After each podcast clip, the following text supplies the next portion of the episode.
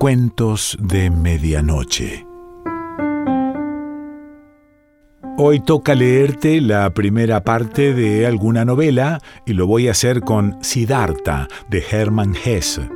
Y si te gusta y te engancha, después, bueno, búscala y léela completa.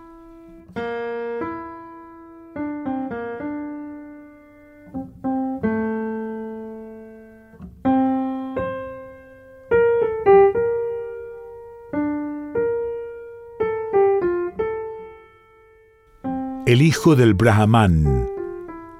A la sombra de la casa, al sol de la orilla del río, junto a las barcas, a la sombra de los sauces, a la sombra de las higueras, creció Siddhartha, el hijo hermoso del Brahman, el joven Falk, junto con Govinda, su amigo, el hijo del Brahman. El sol quemó sus claras espaldas a la orilla del río, al bañarse, al hacer las abluciones sagradas, al realizar los sacrificios sagrados. Sus ojos negros se cubrían de sombras en el bosque sagrado, en el juego infantil, escuchando los cantos de la madre, en los sacrificios divinos, en las lecciones de su padre, el sabio, en las conversaciones con los doctos, Hacía tiempo que Siddhartha tomaba parte en las conversaciones de los sabios, se ejercitaba en la polémica con Govinda, en el arte de la meditación, en el servicio de la introspección. Ya comprendía la palabra de las palabras para pronunciar silenciosamente el Om pronunciarlo hacia afuera con la expiración, con alma concentrada, con la frente nimbada por el resplandor de los espíritus que piensan con diafanidad. Ya comprendía en el interior de su alma las enseñanzas de Atman, indestructible, unido al universo.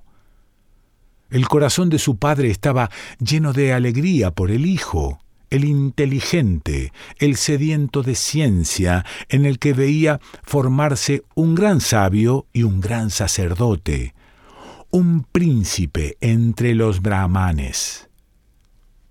En el pecho de su madre saltaba el contento cuando le veía caminar, cuando le veía sentarse y levantarse.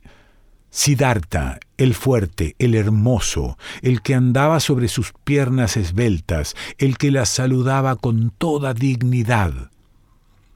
El amor se conmovía en los corazones de las jóvenes hijas de los brahmanes cuando Siddhartha pasaba por las calles de la ciudad con la frente luminosa, con los ojos reales, con las estrechas caderas, pero más que todas ellas le amaba Govinda, su amigo, el hijo del Brahman.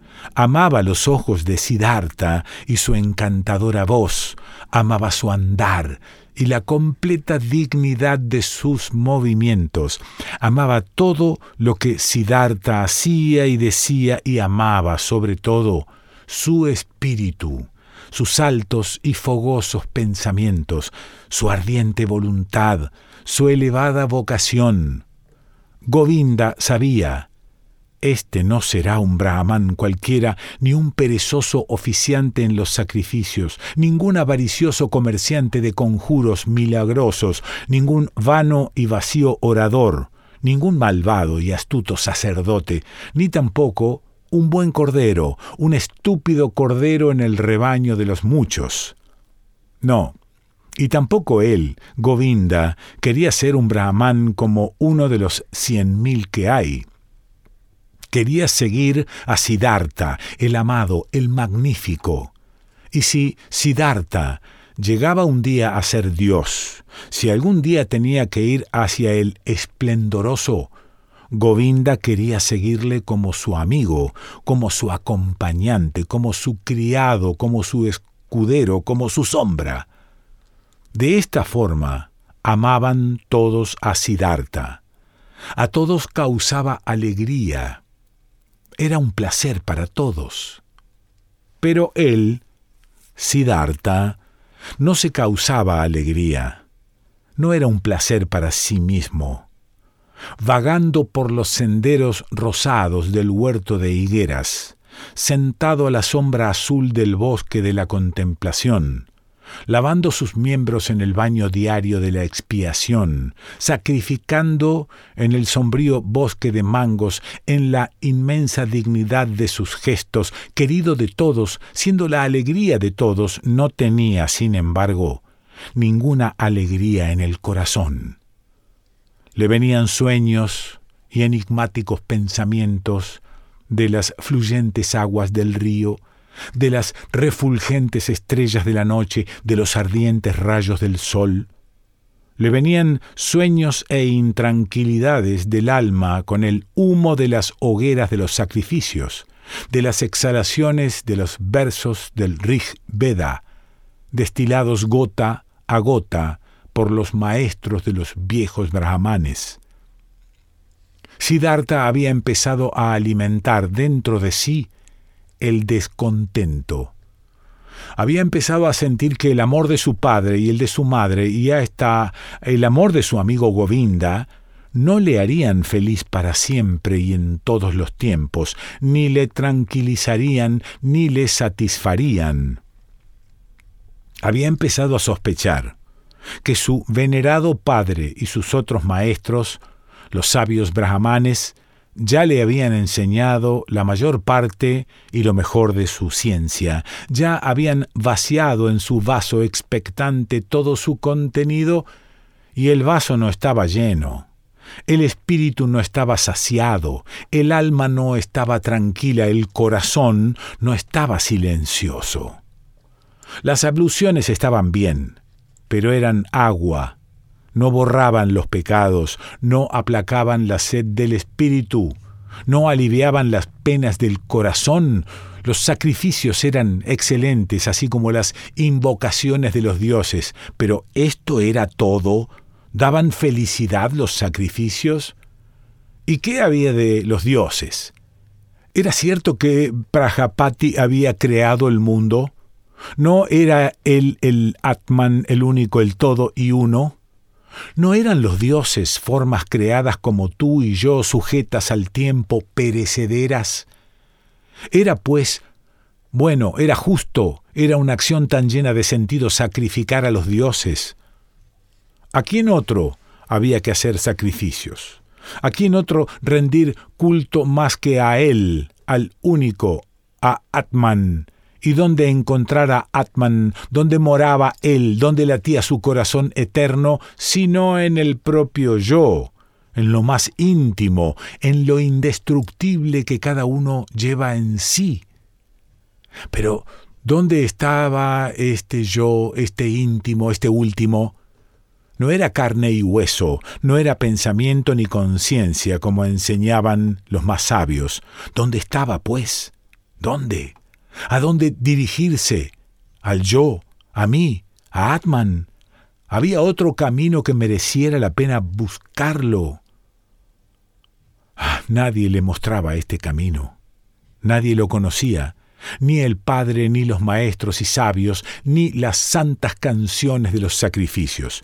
Todo lo sabían los brahmanes y sus libros santos. Ellos lo sabían todo por todo se habían preocupado, por la creación del mundo, por la conversación, el alimento, el inspirar y el expirar, la ordenación de los sentidos, los hechos de los dioses.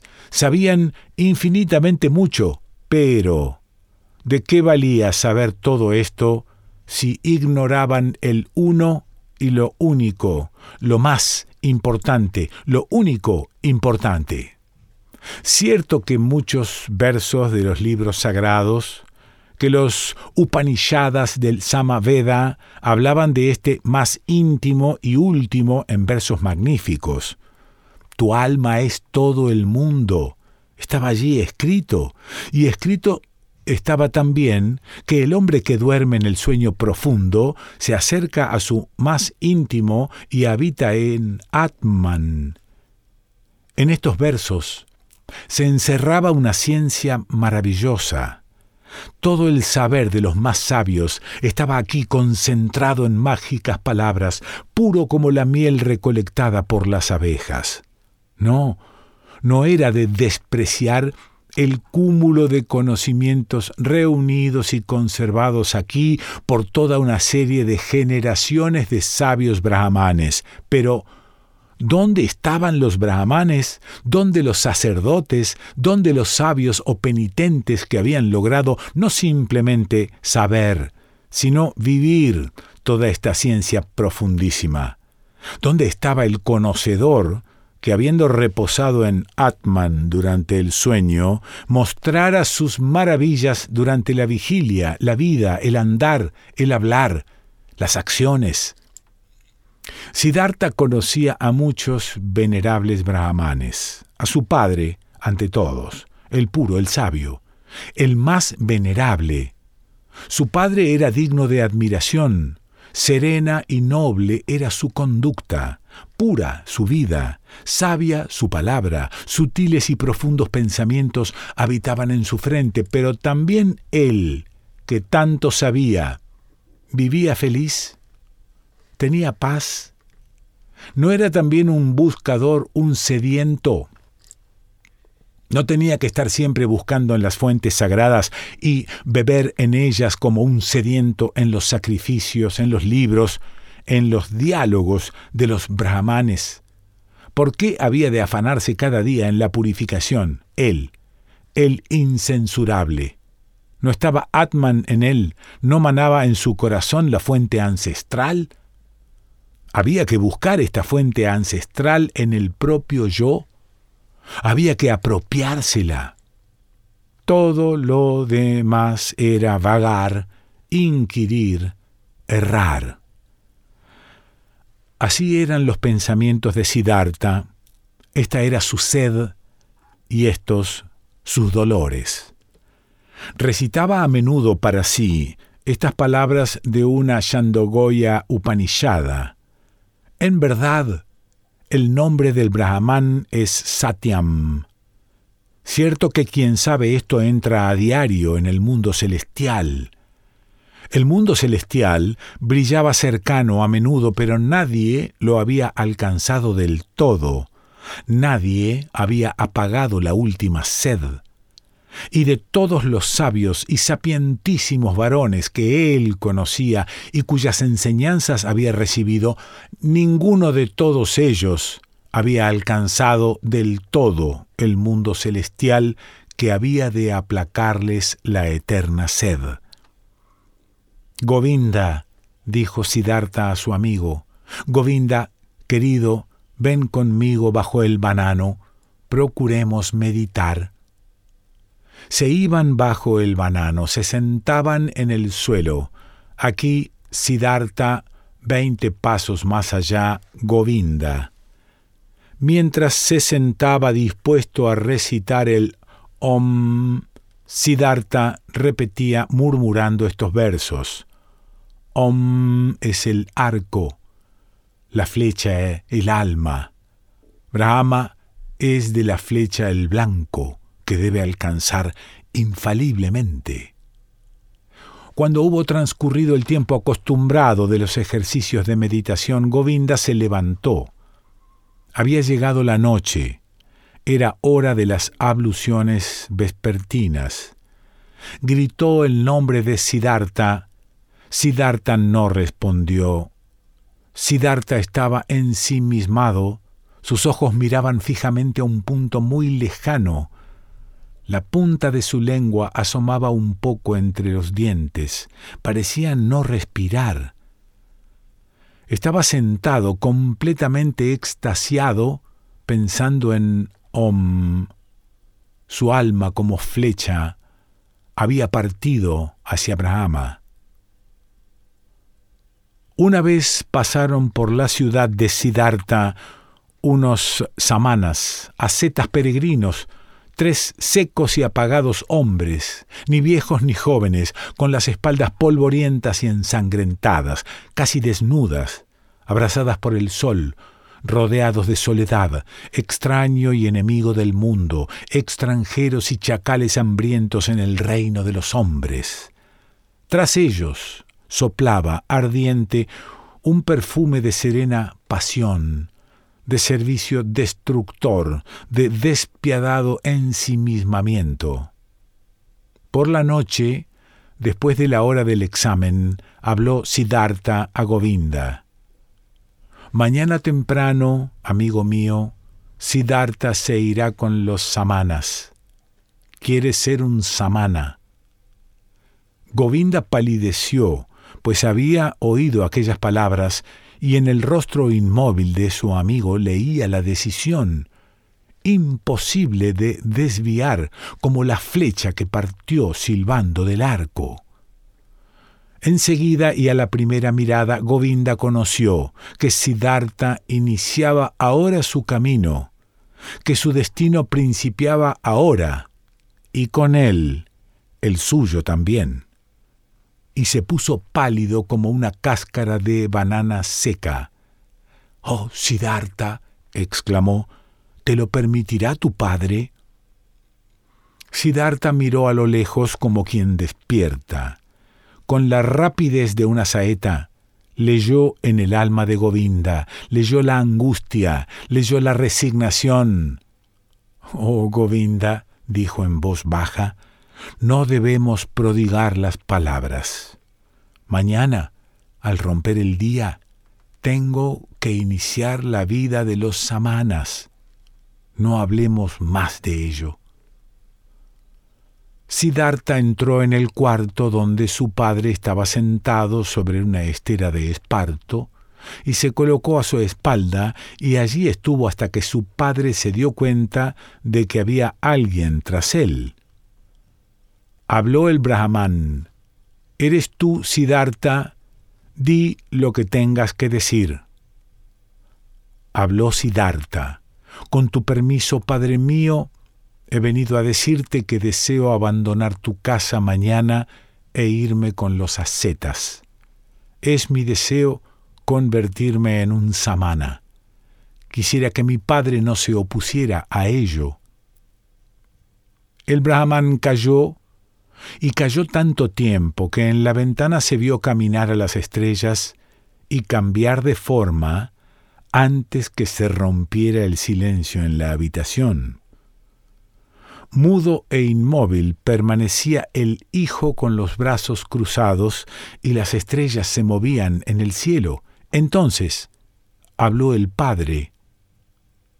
No es propio de brahmanes pronunciar palabras enérgicas e iracundas. Pero mi corazón está disgustado. No quisiera oír por segunda vez este ruego de tu boca el brahman se levantó lentamente. Siddhartha estaba mudo, con los brazos cruzados. ¿A qué esperas? preguntó el padre. Habló Siddhartha. Ya lo sabes. El padre salió disgustado del cuarto. Disgustado se acercó a su cama y se tendió en ella. Al cabo de una hora, como el sueño no viniera a sus ojos, el brahman se levantó, paseó de un lado para otro, salió de la casa, miró al interior por la pequeña ventana del cuarto y vio en él a Siddhartha con los brazos cruzados, inmóvil. Su túnica clara resplandecía pálidamente. Con el corazón intranquilo, el padre volvió a su lecho.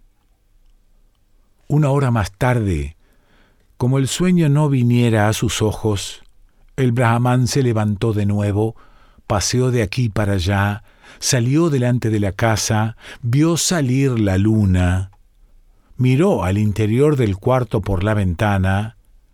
Allí estaba Siddhartha, inmóvil, con los brazos cruzados. En sus piernas desnudas relumbraba la luz de la luna. Con el corazón preocupado, el padre se volvió a la cama. Y volvió pasada una hora, y volvió pasadas dos horas. Miró por la ventana, vio a Siddhartha en pie, a la luz de la luna, a la luz de las estrellas, en las tinieblas, y volvió a salir de hora en hora, silencioso. Miró dentro del cuarto, vio inmóvil al que estaba en pie. Su corazón se llenó de enojo, su corazón se llenó de intranquilidad, su corazón se llenó de vacilaciones, se llenó de dolor y en la última hora de la noche, antes que viniera el día, volvió de nuevo, entró en el cuarto, vio en pie al joven que le pareció grande y como extraño. Siddhartha, dijo, ¿qué esperas? Ya lo sabes.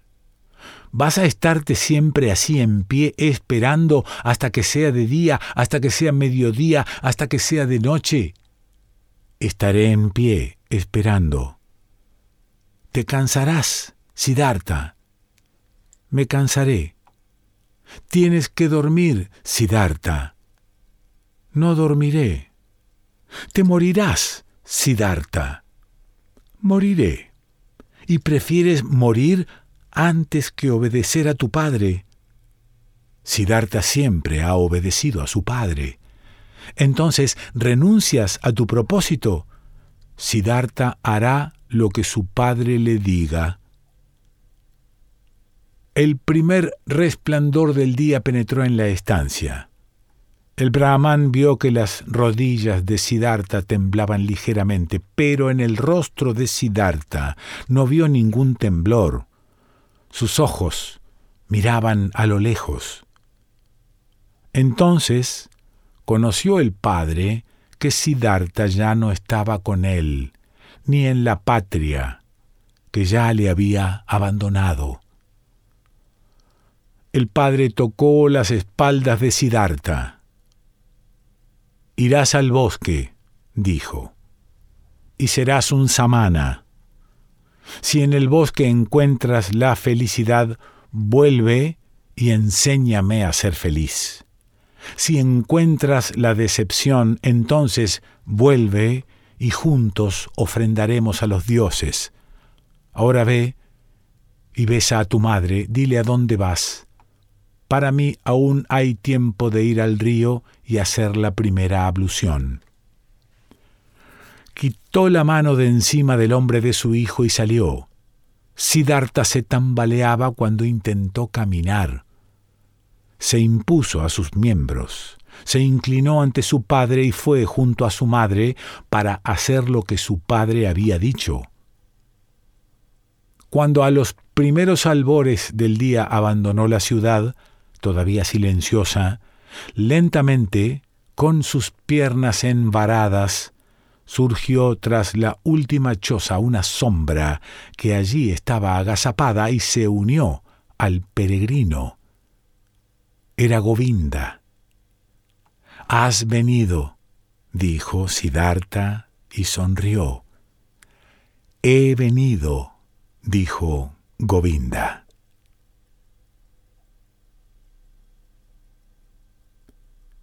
Te he leído la primera parte de Siddhartha de Hermann Hesse. Bueno, si te enganchó, la buscas y la lees completa.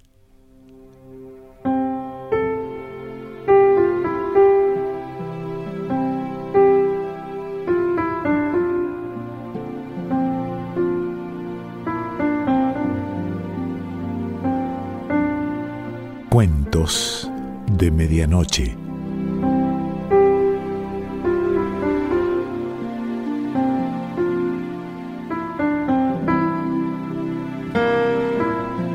Selección Pancho Mondino.